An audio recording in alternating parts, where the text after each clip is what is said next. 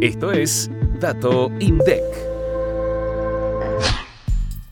La utilización de la capacidad instalada en la industria alcanzó en mayo de 2023 un nivel general de 67,8%, 0,2 puntos porcentuales menos que el mismo mes del año pasado.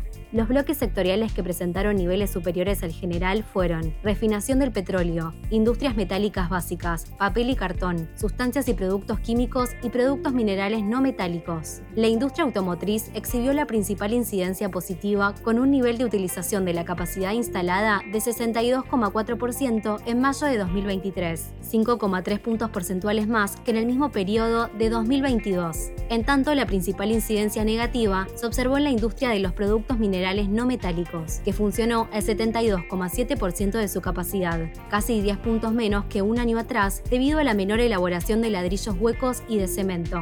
El relevamiento de la utilización de la capacidad instalada en la industria tiene en cuenta cuál es la producción máxima que cada sector puede obtener a partir de criterios técnicos, como el aprovechamiento potencial de las plantas productivas con el máximo de turnos posibles.